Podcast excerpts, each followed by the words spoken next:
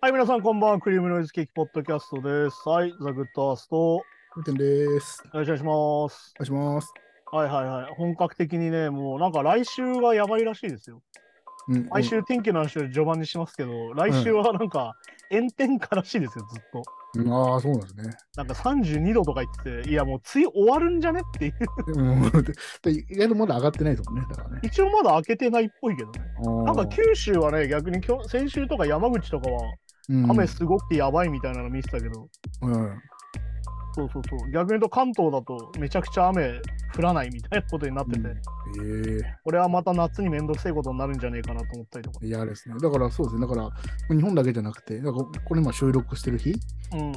まあ4月6日なんですけど、はいはいはい。なんか今日ニュースで世界の平均気温ああ、はいはいはい。のなんか最高記録をなんか更新し、2日連続かなんかで更新してるみたいな。なんか7月4日があれなんでしょなんか世界で観測史上一番暑かった日みたいな。そうらしいですね。だからその世界中だから南極、北極とか南極も合わせて、だからそうやっぱり温暖化はしてんだよね、多分。そう知ってますよね、明らかにね。明らかにしてると思うだから。うん。それだったりとかね。うん。ああと最近ね、新しく行った場所があって、うん、あ、はいはいはい。初めて俺、ゼップ新宿に行ってきて、うん、なんかついこの間オープンしたところですよね。そう歌舞伎町タワーってところ。うん。なんかね、すごいね、なんかあの、まあ元のミラノ座があったとこなんだけど、うん、あの、はい駒劇とさ、はいはいはい。あの、一番でかい映画館と駒劇新宿駒があったとこなんだけど、うん。なんかすげえ高いビルで建ってて、うん。なんかね、ディストピア感めちゃくちゃ強いんだよね。おお、そうそうですか。ディストで、ピアまあ中はその飲み屋街みたいなのが一応入ってて、うん。なんか外国の人が考えた日本館みたいな建物がめっちゃ建ってんだけど、ああ、なんかいいじゃないですか、なんか。なんかネオンがめっちゃあってみたいな。いや、お前、ブレードランナーって何年前に でこんな感じなんだよ。サイバーまあ、そこの地下にあって、うん。で、地下4階とかからすげえ下なんだよね。おお、ほうほう。で、なんか、最初のうちは、なんかそのドリンク代が、うん。あのキャッシュレスじゃないと払えないみたいな。話があったんだけど、結局なんか文句出て、結局今現金もやれるんだけど、うん。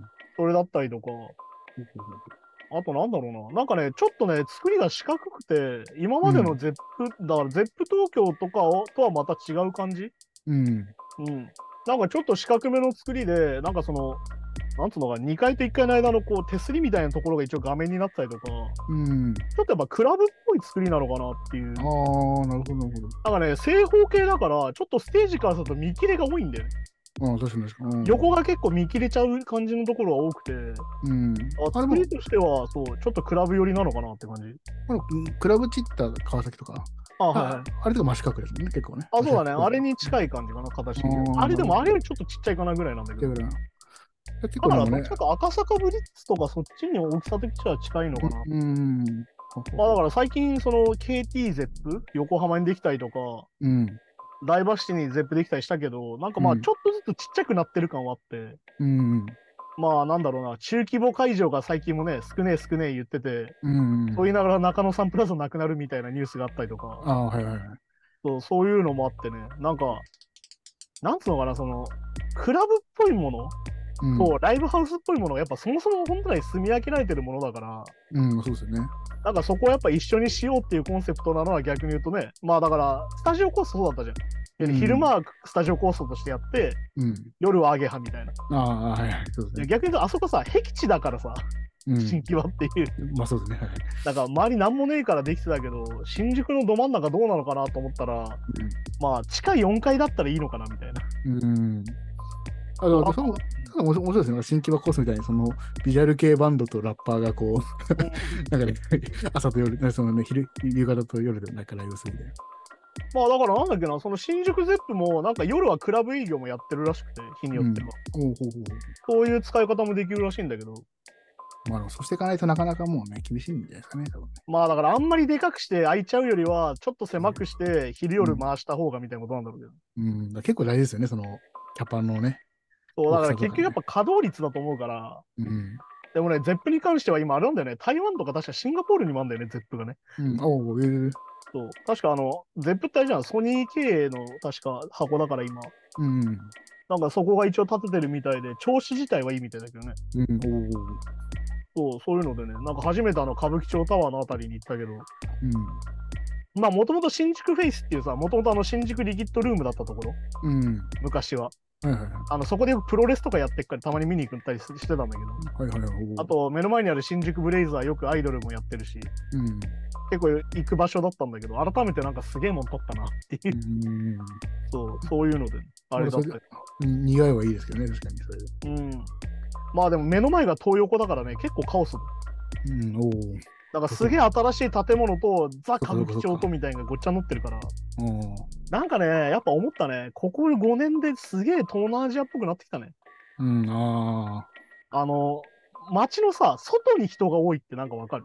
うん、店に行くんじゃなくて、ただこう道端に立ってて酒飲んでたりする人が多い感じっていうか、うん。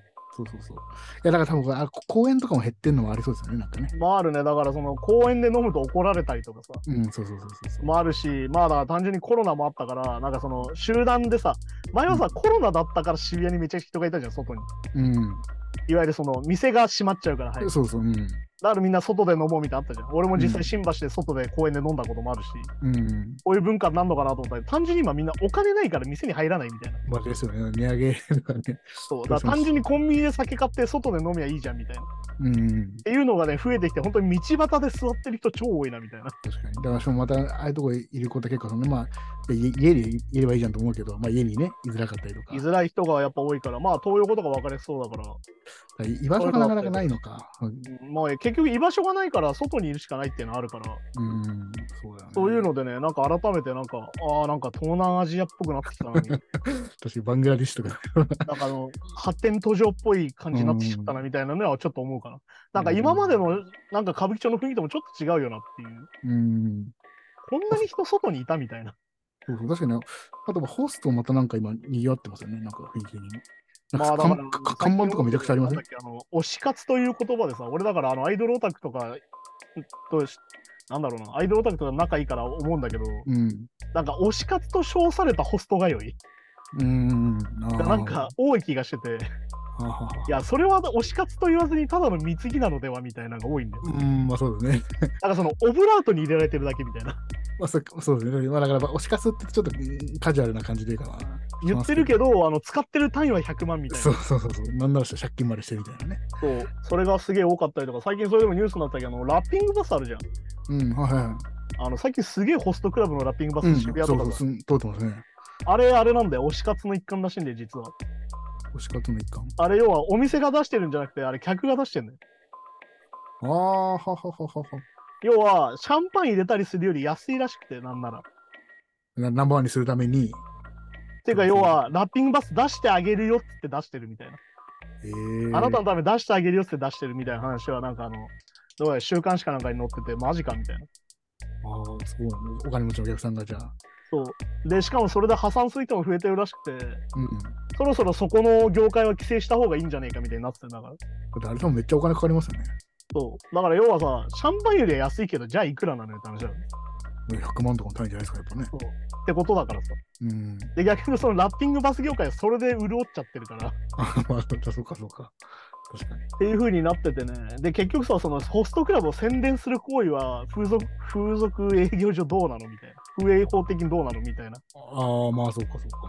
まあ、み店にも見る場所ですかね。そうそうそう。っていうことにもなるから、いわうゆるさ、からさっき言った推し活という言葉にカジュアルにして、ん。通いやすくしてるだけじゃないみたいな。うん。まあだからなんだろうな。別に俺はここで男性地下アイドルを叩く気はないけど、あ、メメメンチかね。はいエンチかね。あそこの特徴ってさ、売れる気ないんだよね、結構多いの多いのが。あアイドルとしてスターになりたいとかではないってことねないんだよさ最終ゴールというか、あそこがそう。あそこでひたすら稼ぎ続けたいっていうのがあって、だからもうホストの別形態みたいな感じになってるんですよね、今ね。だからまあだからはっきり言っちゃうと、ビジュアル系以上ホスト未満みたいな。うん。いわゆる接触の形がね。だから、いわゆる女の子の地下アイドルとはちょっと違うってことね。まあだから女の子の近いのは名目上さ、武道家を目指してたりとか、まあ、なんかメジャーデビューしたりとかメジャーデビューだったりとか、そういうのがあるじゃん。そういうのがないんで、メンチカって結構。結構もうそこの場だけの話。うん。そこでいわゆるそのチェキ取ってとか、うん。一緒になんだろう、10万払ってもらってデートしに行ってとか、そういうのが多くて、え、でも一応なんか曲とか、うん私出してるんですか？ダダンスとかなんかそういうの。CD 出してないんだよね。ああ、出してないんだ。いわゆる音源化しないからそれ売ってないんだよ、実は。ああ、そうなんだ。ええだからチェキ券っていうものを売ってるだけだったりとか、ああ。例えば CD だったらインディーズで出して、それを何百枚買ったら何々しますよみたいになったりとか。あ、みたいなことか。そうするとさ、もうこの中だけじゃん、実は。要はうん全国流通させないから、それは。っままあ、そうですね。うん。てことはさ、結構安く上がるわけよ、配信とかもないわけですね。制作してて。うん。だって配信だってさ、1曲だったら1年間2万円ぐらいできるわけじゃん。個人でやっても。まあそうですね。ってことはさ、それぐらいはやったりするわけよ。あはは。だけど別に大きくする気ないみたいな。ないよね。規模感を広げる気はないみたいな。うん。うんっていう風になっててね、なんかね、メンチカの人たちの話を聞いてると、いや、それってビジュアル系以上ホスト未満やんみたいな。あ、まあ、ほんま、ぶちだけでね、やってる人いますもんね、そういうね。だけど、そのビジュアル系よりは接触できるみたいな。うん。確かに確かで、なんか、だけどホストほどかからないみたいな。に。かからないみたいだけど結局、なんかでも、ニュースになっててえぐいなと思ったら、その、ちメンチカの運営が風俗とかホストとかやってて、な。うん。そこのお客さんがか。金払えなくなったら風俗に落とすみたいな。っうん、まあ、まあその言ってましたね、そうか、そうか、そうか。ていうのがニュースになってたりとかして、いや、これはこれでちょっとシステムとして問題じゃないと思ったりするけど。すごいな、そこの流れはスムーズなんだ、じゃそうそうそう。だからなんだろう、あの、なんだろうね、あの、金貸しが運営してるみたいな話だからさ。うん。我々も、そうですね、結構上元はあ結構そういう裏社会系の人が多いかもしれないですね。まあ結構黒い人はそもそも多いからね。で目つけない人いないじゃないですか、多分ね。まあそうだよ。だって、めちゃくちゃさ、なんだろう。言うたらそのチェキっていうさ、原価何百円のものが、まあ毎回1000円以上で売れるわけじゃん。簡単に言うとうんうんうん。めちゃくちゃコスパいいわけですよ。まあそうですね。ね。その子の存在っていうのがお金になりやすいから。うん。でも逆に言うと、換金しやすいから、ファンもお金払いやすかったりするじゃん。うん。まあ、1000円だったらいいかなみたいな。まあまあそうでその子の売り上げになんなら1000円払おうかなって思う人も多いから。っうん。ていうね、お金の出し入れはしやすいからね、なんかバンドとかそういうのとはまた違う運営方式というか。うんうん。っていうのがあるから。だから逆に言うと俺アイドル見に行ったりすると思うんだけど、せっかくライブ見に来たらお金払いたいなみたいなのある。うん、ああ。なんかプラスアルファちょっとお金払いたいみたいな。いわゆるチップじゃないけど。まあまあ、でもありますね、わかります。そうだったら、じゃあ、あれかなと、1000円とう払ってチェキだけ取って帰ろうかなとか、うん。みたいなのがあるわけよ。だけどバンドって実はそれなくてさ。うん。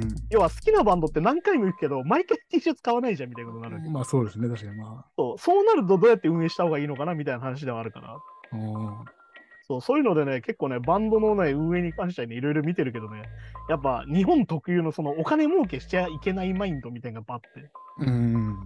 ね、なんかチェキやるとすげえ叩かれるみたいな、前も話したけど、まあ、まあ、嫌いな人もいますよね、そういうなんかそういうビジネスでもなんかさ。払えないでバンド開催しちゃうんだったら、なんかお金もらえるやり方探さなきゃいけないじゃんみたいになるから、うん、どっかでね、もうマネタイズしなきゃいけないと。だからまあなんだろうね、なんか俺は一番簡単だなと思ったら、セットリストをさ、みんなもらいに来るじゃん。うん。で、なんか、そのスタッフが貼ってるやつをみんなファンの人もらいたがるじゃん。うん。で、いわゆる毎日来ても違うものってセットリストぐらいだけど、バンドってさ、演奏あと。何が違うかってさセットリストぐらいだけど。うん。だからセットリストに毎回サインとかして、それで1分間喋るとかやればいいんじゃないとか思うんだけど。うん、ああ、まあ。そしたら毎回違うものだし、手書きのものもらえるしみたいんで、あ毎回来てる、いや結局さ、毎回来てるファンがさ、うん。お金使わなくなっていくんだよね。要は。うん。まあ、グッズ全部持ってるしなみたいになっちゃうから。うん。でそうするとチケット代しか伸びないから。確かに確かに。なんか、でもなんかさ、ファンと、ファン心理としてはお金使いたいわけよ。確かにあとそそ、その日の思い出が欲しいですもんね、やっぱどうしてもね。その日だけの思い出と、うんいわゆるバンドになんか貢献したいみたいなのあるじゃん。うん。ちょっとこうね、このお金でなんか美味しいもの食べてほしいぐらいのあるわけよ。えーありますよね。うんだけど直接お金を渡すのはなって話だから。っうん、そうそうそう。てなったらそういう風に商売するしかないんじゃないかなと思ったりはするから。おお確かに確かていうね、なんかその、なんか俺両方好きだからさ、両方見に行くから、なんかそこは結構ね、同じような場所でやってるけど、ライブを。に。うん。なんかマネタイズの仕方は結構まだまだバンドの方は模索しなきゃいけないんじゃないかなと思うんで。うん。結局バンドってさ、スタッフもさ、機材も増えてくから、っそうそう。そてことはやっぱさ、そね、運営費は高いわけですよ。の出ていく金がやっぱ大きいですもんね。そう。まあ、アイドルなんて言うたらカラオケの CD と本人さえいればなんとかなったりするから。うん。そうそう。って考えた時にね、どうしてもやっぱね、マネタイズ大変だから。うん。でもそうやっていくとやっぱりさ、もともとよく言うその資金力があるとこしか続けられないじゃんみたいになっちゃうから。っうん。てなるとね、なんか新た新しいマネタイズの仕方を考えなきゃいけないよなと思ったりはするんで。うん。そうですね。いいきなり配信でどうとかっていうわけいかないですからね。そうで、なんかさ、それでなんか、そのアイドルみたいに配信アプリで配信するとかさ、うん。なんか TikTok でも儲けようみたいな話になると、またそれはちょっと違うから、技術が。うん。まあ、確かに今ね、そこでめちゃめちゃ儲けてる人いるのはいるんでしまあ、ょうまくいってる人もいるんだけどね。まあ、だからそれ YouTube だってそりゃそうじゃん。うん。だけど、それって結局さ、マスに行かなきゃいけないわけよ。そうですね。ね。だまあ音楽に専念とはまた別の方向ですしね、またね。そう、だから何度も言うけど、そういう活動と音楽活動は違うよっていうより、その芸能活動と言われるものうん。と、そもそもその音楽活動っていうのは違うよっていうのでさ、うん。いわゆるその曲作る作業とテレビ出るのは違うでしょって話と一緒だから、まあ、そうそうそう、確かに。だからね、そこは結構ね、なんか、もうちょっと真面目に考えなきゃいけないんじゃねえかなっていうか、真面目に考えなきゃ時期じゃねえかなと思うんだよね。うん。そのなんだろう、かっこいいよ、そりゃ、音楽だけやって儲けてたらさ。うん。そうじゃないじゃん、今でもってことだから。まあそうそう。だからあんま喋れない人だから厳しいかもしれないですね。そう、だから前も思ったけどね、その、なんか最近思うんだよね。なんかサラリーマンみたいな人が成功してるな、みたいな。うんうんうん。なんかどこ行ってもちゃんとできて、うん。ね、ちゃんと、なんだろう、コミュニケーション取れてみたいな人の方が売れるみたいなのってさ、そうそう。なんかそれ別に芸術家関係ねえじゃんみたいになるわけよ。まあ、だ YouTube だから毎日こう決まった時間にちゃんと毎日更新できる人の方がとかね。そう。まあだから俺はね、何度も言うけど、あのゴッホみたいな人がさ、なんだかんだ好きだからさ、はい。じゃあゴッホみたいな人がどうやったらそう、音楽とか画家とかを続けられるのかなと思ったらさ、ちょっとしたことでちゃんとお金がもらえたりとかするのが大事なんじゃないかなみたいな。だから不器用な人が目を出す前にやっぱ潰れちゃうことが多いんでしょうね、でもこれからね。まあだからね、前も話したけど、その多数とのコミュニケーション、その100対1だったりとか、うん。まあ10対1でもそうだけど、いわゆるそのうん多数の他者とのコミュニケーションっていうのは、うん。絶対心を病むから、うん。どんなに全員優しくても。おう思わないと結婚式場でさ、1000人いてさ、うん。みんな自分の結婚祝福してたとしてもさ、うん。一人目の前に来てうんこされたら、もうその結婚式はうんこの思い出しかないけど。っ まあまあまあ。てことはさ、それがネットなわけよ。基本的にネットのコミュニケーションってそういうもんだけ？ど。そうかそうかそうか。1万人いようが2万人いようが、一人アンチがいてわーってやられたら、それで傷つくわけよ、結局。うん。それで傷つかないは嘘だから。っまあそうですね、確かに確かてなった時に、いや、じゃあその多数とのコミュニケーションやらない方が良くないって俺は思うわけ。に。うん。だからそう本当そうですね、なんかこの、なんか、あなんか言われた時傷ついたやつが、その肯定的なコメントで、なんか補えるかって言ったら、なんかまたそれ別物ですもんね。いや、そう。だから何度も言うけど、可愛いねって100回言われても、うん。そうそうそうブスって1回言われたら、それが無効化されちゃうようなダメージあるんだよ、絶対。なんなら記憶に残ったりとかね。あの時ああいうこと言われたのは残るじゃん、結局。っうん。そうそうていう風になっちゃうから、だから俺はあんまりだからそっちに行き過ぎるのは俺は良くないと思ってて、うん。結局なんかそこでやってるやりとりっていうのは生でしてる会話とかそういうものとは全く別物だなと思うから。うん。だからね、なんとかね、そうやってね、マネタイズする方法を考えなきゃ模索しなきゃいけないんだけどね、なかなかそのね、ストリーミングだけじゃ儲からないっていうのは今週の映画でも話しますけど、うん。そういうことだとは思うからね、考えなきゃいけないなと思いますよ、それはね。まあ確かに確かに。うん。そのさ、ツイッターが大規模障害だったじゃん？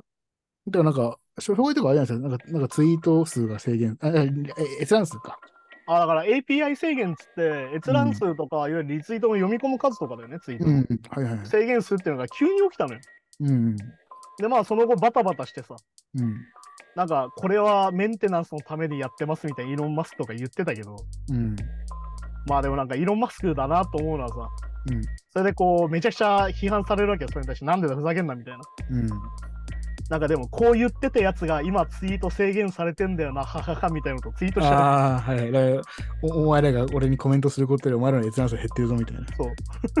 いや、なんかさ、似ちゃうよなみたいな感じ。なんかそのあの、それ言わなくてよくない？よ、相変わらずやってて。うん、ネット民ですよね、なんかね。まあだからあの人は本当になんかまあ俺は毎回言って問題あると思ってるから、うん。なんかなんだろう、単純にムカつくじゃん、それってさ、うん。あの人としてムカつかれちゃうじゃん、それっていうさ。いや、そうそうそうそうそう。それでね、なんかそういうのがあったりとかねして、だから今なんだっけ、1日600件とかやってたけど、うん。一応なんかそのツイッターブルー課金してる人たちうん。には書けないみたいなのをやったりとか、うん。まあ要は課金しろって話だったんだけど、最初のうちはね。うん、まあ、そうそう、有料にしてね。いやいや、あの、結局ね、でもツイッターのいいところみたいなのってさ、結局あの、うん日本だと東日本大震災の時は分かりやすかったけど、うん。唯一落ちなかったメディアなの、SNS なのよ。おおほうほうほうほう。いわゆるその電話とかも通じないし、うんでなんだろう、いわゆるそのニュース的なのもちゃんと見れないしって状況の中で、うん。結構普通に動いててくれた SNS だったっけ。ああ、じゃあ結構情報源にもなっていいですね、基本的に、俺はもうニュース撮るのは基本的にツイッターで撮ってるから、に。うん。とかもあるんだけど、結局さ、いわゆる公共的なアカウントが今めちゃくちゃツイッターにあるわけ。うん。例えば首相官邸あアカウントとかもある。ああ、そうですね、そうですね。そして俺、ねの、河野太郎がさ、あの個人をブロックするのは俺すげえ問題だと思うんだけど、なんか大臣がやってて、そこのさ、発言とかもしてるわけよ。公的な発言。これをことをこうしますよみたいなうん。のもあるわけよ。うん。ってことはさ、もう公共の場なわけ。まあ、公共の立場としてコメントしたわけね、一応。公共の場としての存在がもうすでにあるわけね。うん。で、俺はなんだろうな、嫌だなと思ったのは、そういうなんかその制限されて、なんだよって言ってる人に対して、うん。なんか、お前らイーロン・マスクのサービス使ってんだから当たり前だろみたいな。金払えよみたいな。うん。無料で使ってるんだから当たり前だろとか言ってる人いるんだけど、うん。あの、違うよなと思ってて、うん。あの、俺たちが商品なんだよ。SNS って前も言ったけど。いや、そうそう。だから広告がね、そう。あったりするから。だから、こ広告主も困りますね、あれね。あれだからね、あれね、なんかそのイーロン・マスクがさ、別にメンテだから気にすんなとか言ってたけど、うん。あの広告主からしたらさ、いきなりメンテ入られるのってさ、うん。もうダメじゃん。あの取引先として。そう、だって、まあ、今月こんぐらいのビューがあるから、そうこんぐらいなんか見られてるから商品じゃあ売ろうかなとか、それ全部計算してるわけじゃないですか。そう。それは全部ね、制限されちゃったら。だからそれ広告費に見合わなくないってなるし、いや、うんそのシステムつながるんだったら無料会員の人は見てないじゃんってことになるから。そうそうそうそう。で、まあだから前もやってたけど、その有料会員はおすすめに出やすくするとかやってるわけじゃん、今も。うん。っていうのもそうなんだけど、結局さ、あれ、ツイッターをやってるユーザーが実は俺らが商品になってるわけよ。SNS 基本的に。うんでビッグデータ取られて、うん。こういう思考だっての取られて、それを表示されてるわけよ。うんまあそうですね。ってことはさ、俺たちさ、その、イーロン・マスクのお家で遊ばせてもらってるわけじゃないわけよ、実は。うん。そこにいる時点でもう俺たちが客じゃなくて商品なのよっていうね。うん。だから。結構ね、そのイーロン・マスクに金払ってねえんだから当たり前だろとか言ってる人がいて、うん。いや、悪いけど俺たち商品だからねっていう。うん、まあそうなんですよね。確かにうん、だからあの、そもそも俺たち、あのどっちかっていうと、並べられてるし、なんだろうな、ケーキとかそういうものと同じなんだよ、存在としてってに。いうう。ん。僕はツイッターでこういうことしてますよっていうのを晒してるってことだから。うん。ら何度も言うね、SNS の無料の SNS っていうのは無料じゃないからっていうさ。うん。そう、そもそもそういうもんだと思ってるから、なんかもうそこら辺で考え方が合わないなって感じなんだけど、そいつたちはね。結構でもそうなんですけど、なんかほら、し仕事とかでもね、別にうん別にそのか会社とこの働いてる個人って対等なはずだけど、会社で働かせてもらってるとか、ああ、まあそうそう。だからね、本当に、いうい優勢じゃないですか、皆さんや、あれはもうはっきり言って奴隷根性ですよ。不景 不景気なりや雇ってもらってるんだからと奴隷根性なんでね、それは絶対良くないですしね。だからね、えっ、と、だから今、ちょうど今、収録日7月 8? えっ、と、うんな6か。木曜日なんだけど、あの、スレッズっていうね、あの、うんメタか。今、Facebook じゃなくて、うん。ああ、みたいな、はい。メタが始めた SNS サービスが始まって、今日の朝ね、うん。早速登録してみたんだけど、うん。まああれだね、なんかインスタグラムの変形みたいな、まあインスタグラムのツイッター機能っぽいのを抜き出した感じっていう。なるほど、なるほど。だけど今のところそのスレッズの方はタイムラインが自分がフォローした人だけって表示ができなくて、うん。ひたすらあのメタのおすすめされたタイムライン見せられるっていう結構地獄なんで、あんまりいい SNS じゃないなって感じなんだけど。なんかね、ああいう、あのいわゆるあ IT のもんって、なんか、年々アップグレードしていくものだと思ったけど、結構今、マイルわ悪くなっちゃうことあるんですね。まあでも SNS はさ、前も話したけど結局その PV 数取れればいいやでずっとやってきたわけじゃん、ネットってういう。ん。うんでもそのせいで差別とか暴論とかを広げまくったわけよ。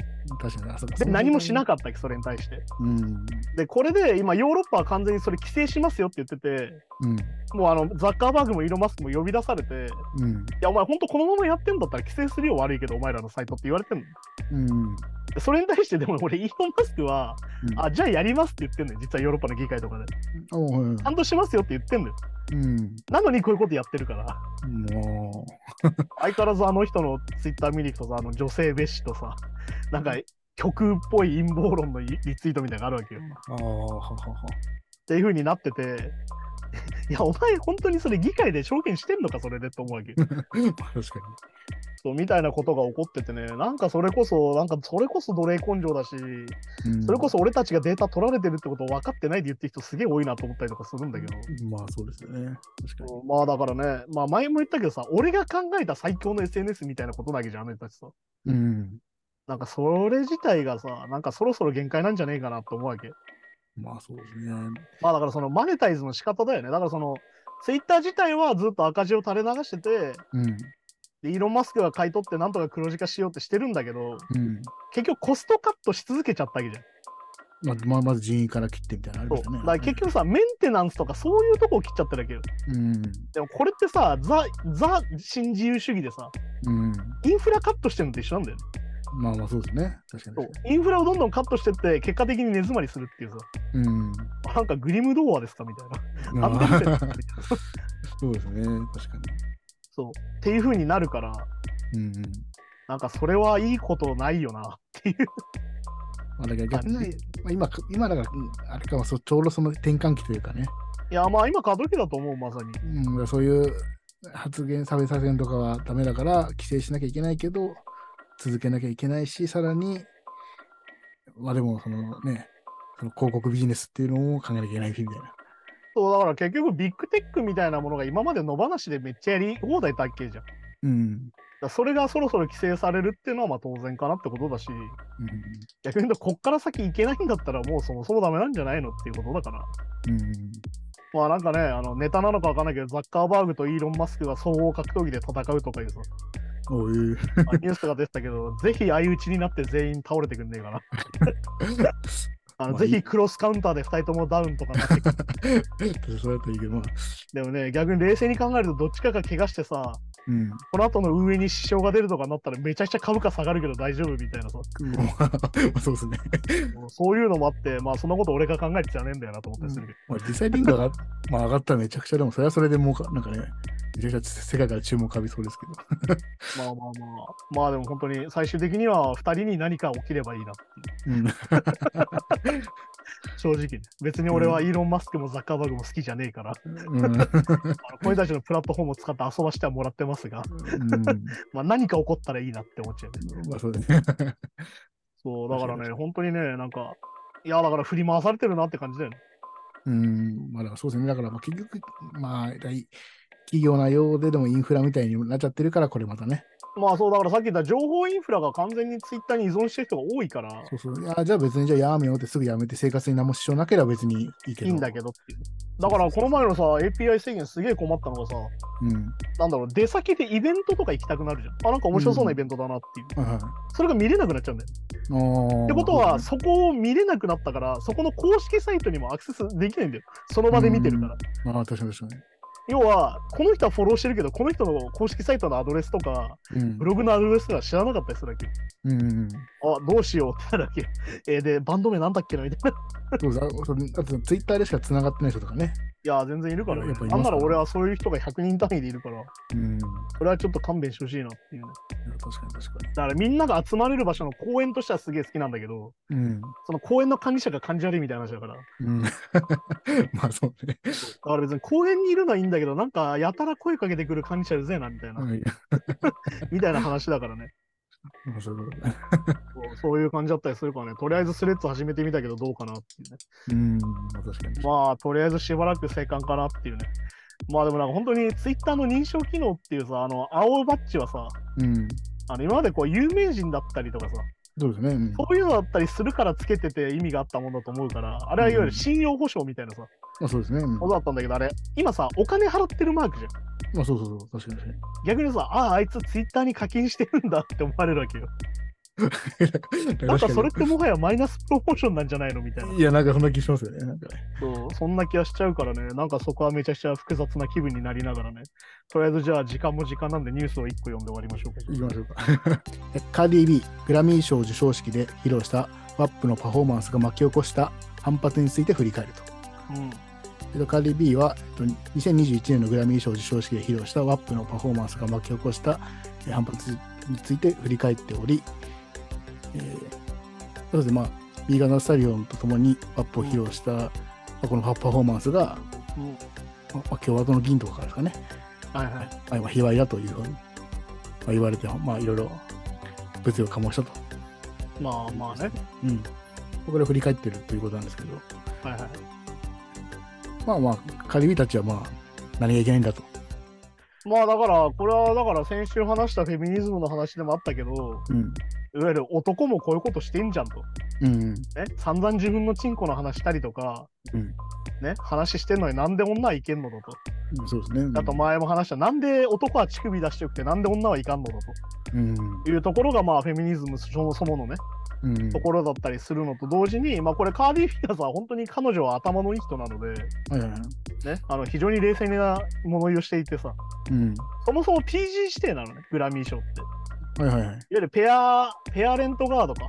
うん。いわゆるその12歳以下の人たちは親と一緒に説明をつきながら見見れるならいいよと。うん。で子供たちだけじゃ見るなよって言ってるわけよ。うん。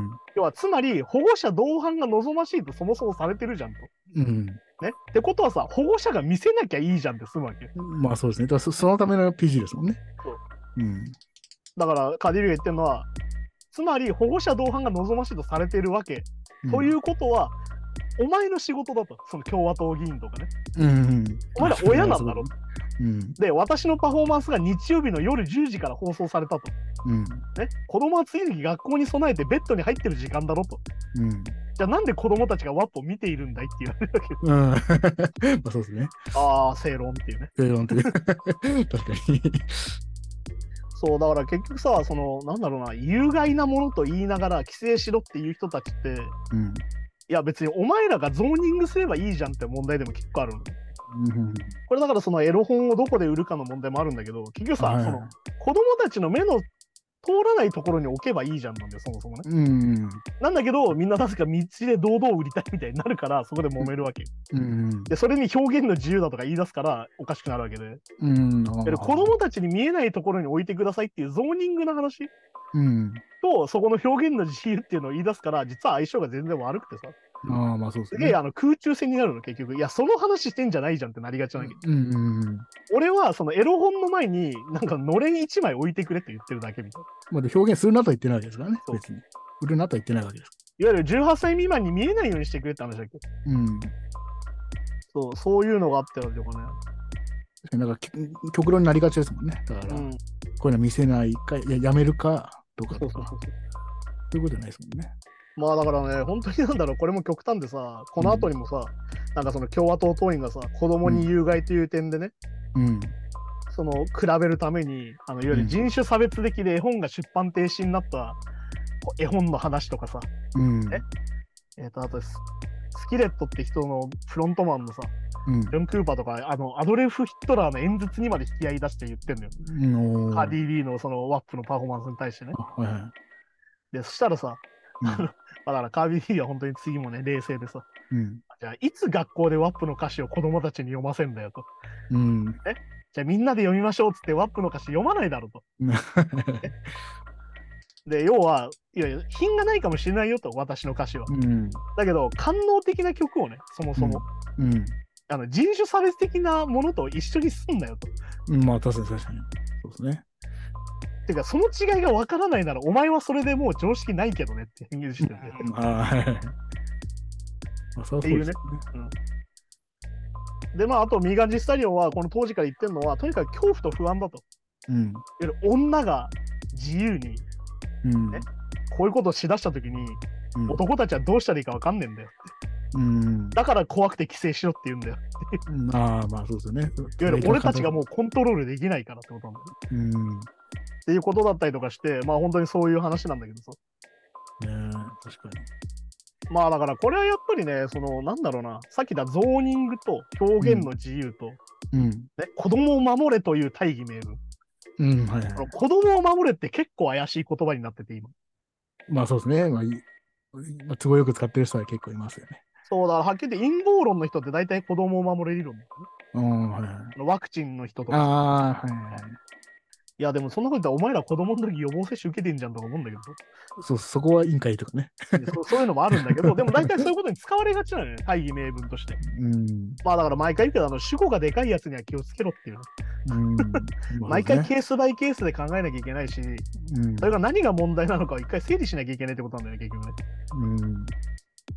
いや、だからやっぱこう、お親の感情を利用してると、まあ子供っていうか親の感情を利用してるっぽくないですかね。いや、そうだよね。親の感情だよ。完全に母親の感情を利用するっていうさ。うん。それが分かりやすくキリスト教ベースだったりすると余計にそのエロに対して厳しかったりするから。いうん。やだからさ、何度も言うけど、あのね、変じゃん、日本とかもさ、性教育しないから問題が起きるのに、うん。え性教育したら性の反乱だみたいな話でするわけじゃん。いや、そう、性教育乱れてるみたいな話だよ性教育だからね。ね、子供の作り方分かんないし、避妊の仕方とか知らないから、ね、中学生で妊娠させちゃったりとかさ、うん。ね、間違った方法だったりさせちゃったりするわけよ。うん。だからそれさ、結局さ、まあ前も話したよね。ネトラレだった NTR だったりとか、うん。ちょっと暴力的な AV が人気あるみたいな話をするときに、うん。なんでかっていうと、お前ら背徳感で興奮してんだよってことなんだよね。うん。うん。いわゆる、いけないもの、セックスを。そうそうそう。うん。いけないものとして興奮しちゃってるから、さっき言ったみたいな AV が教科書になっちゃうんだよ。うん。AV の真似しちゃうんだよ。AV はフィクションだから。そうそう、まあそうですね。わかるっていう。君たちあの、性教育っていうのはちゃんと教科書から勉強しなさいよってしなきゃいけないわけよ。うん。だから1から10までやり方っていうのを AV で学んでちゃダメなきゃわけよ。いや、確かにね。だけど今現状そうなっちゃったらけど、ちゃんと保険教育しないからさ。うん。日本とか特に。だだからさ、めちゃくちゃ実は欺瞞なわけですよ。うん。でさ、結局セックスの時に誰が傷つけられるかって基本的に女性の体なわけだから、うん、まあそう確かに。それはもう、ねさっき言ったフェミニズム的にもダメなわけですよ。うん。で男が好き勝手やっていいわけないんだから、そこはさ。っうん。ていう話もつながってくるからね、やっぱ真剣に考えなきゃいけないし、うん。まあ逆に言うとカーディビーみたいにこうやってね、冷静に反論できる人が必要ってのもあるし、そうですね。でもだからこれ多分その共和党の議員って書いてあるけど、これでは。ってことは多分、だからそこにいややめさせろみたいな苦情の声が届いたってことですね。だからね。だから僕ら先見えっとね、多分ね、おそらく共和党の議員は基本的に、えっとキリスト教原理主義支持者で、うん。なんならキリスト教原理主義の人なんだと思うよ。あなんでかっていうと、そこの投票が大事だから。あ、あ、だからですよね。だから。うんっていうふうになるから、結局宗教家とつながるからさ。うん。まあ、だから日本でも統一教会です。伝統的家族化案ですよ。うん。伝統的家族化案は性教育とかしませんよだからさ。ねだから、だから理屈じゃなくて批判しちゃってるというかね。まあ思想ですよね。そうそうそうそう。いや、そういうもんだろ、女性は、みたいな。まあだからそれはさ、さっき先週も話しましたよ。セクシストかフェミニストしかいないんですよ。うん。やっぱセクシストじゃん、やってることが。まあ、そうそうそう、確かに、どこは女はっつってさ。うん。ああ、辛い辛いってさ。そうそうそう。ああ、辛い辛いって感じだからさ。うん。いや、だからやっぱね、知らないとそういうことが起きちゃうんですよ、結局。やっぱエロってさ、自分からアクセスしに行きたくなるもんじゃん。いわゆる性的興奮っていうのはもともとあるもんだから、生理現象として。そうですね。うんってなった時、やっぱ AV から勉強しちゃダメなんだよ、なんだけど。うん。だからちゃんとね、そこは普通に教科書で勉強しようぜって思うんだけど、まあ、そうですよね。そこをね、やらせたくないんですよね、そこはね。うん。まあだからね、まあキリスト教がどれぐらい狂ってるかっていうとさ、うんキリストが処女で生まれたからとか言ってっからさ、うん、まあまあまあ、そうですね。そもそも。その時点で何言ってんのって感じなきゃいけないじゃん。うん、まあ、とか、そうね。確かそうっていうことを改めて考えなきゃいけないよなってことだから。に。父親がいないんですもんだからね。そういうことですね。まあ、てまあまあまあ、どうなんですかね、だからね。わかんないですけどね。まあ、一応、あん中だと、あのあ天使から授かったみたいなもんですかね。まあまあ、そういうことなんですけどね。うんまあでも、わかりやすくちゃんとルールはありますから、うん人間っていうのは動物なのでね。まあ、そうですね。ってことなんでね、そういうことを考えなきゃいけないんじゃないかなと思いますね。はい。だから、はい。そんな感じで、まあだからすごいですよ。だから、そのビッグテックの話をしてますけど、うん。片や宗教観は1800年代みたいなさ。うんなんかそうなんですよね。だから、ほんと最近ね、時代が進んでんだか、戻ってんだか分かんなくなっちゃう時がたまにね。いや、本当に思いますよ。だから、そのね、フェミニストの人たちが頑張って活動する横で、それを反対してる人たちはまるで中世のようなうん。正義感と社会観で生きてる人が結構いるっていう。そう、なんなら一部の人はよりそっちの方に熱入れちゃうみたいそうそうそう。な。ねっていうのでね、なんだろうな、なんか進んでるようで、まあ、戻ってるようで、実はずっと止まってるんじゃないかみたいなね。よよくまあ分断とかね、対立とか言いますけど。そうそうそうまさにそういうことなんじゃないかなと思っちゃったりするよね、これはね。うん。はい、じゃあそんな感じで今週もありがとうございましたですね。ということで、また来週です。さようなら。さよなら。Boom Lightscape Podcast.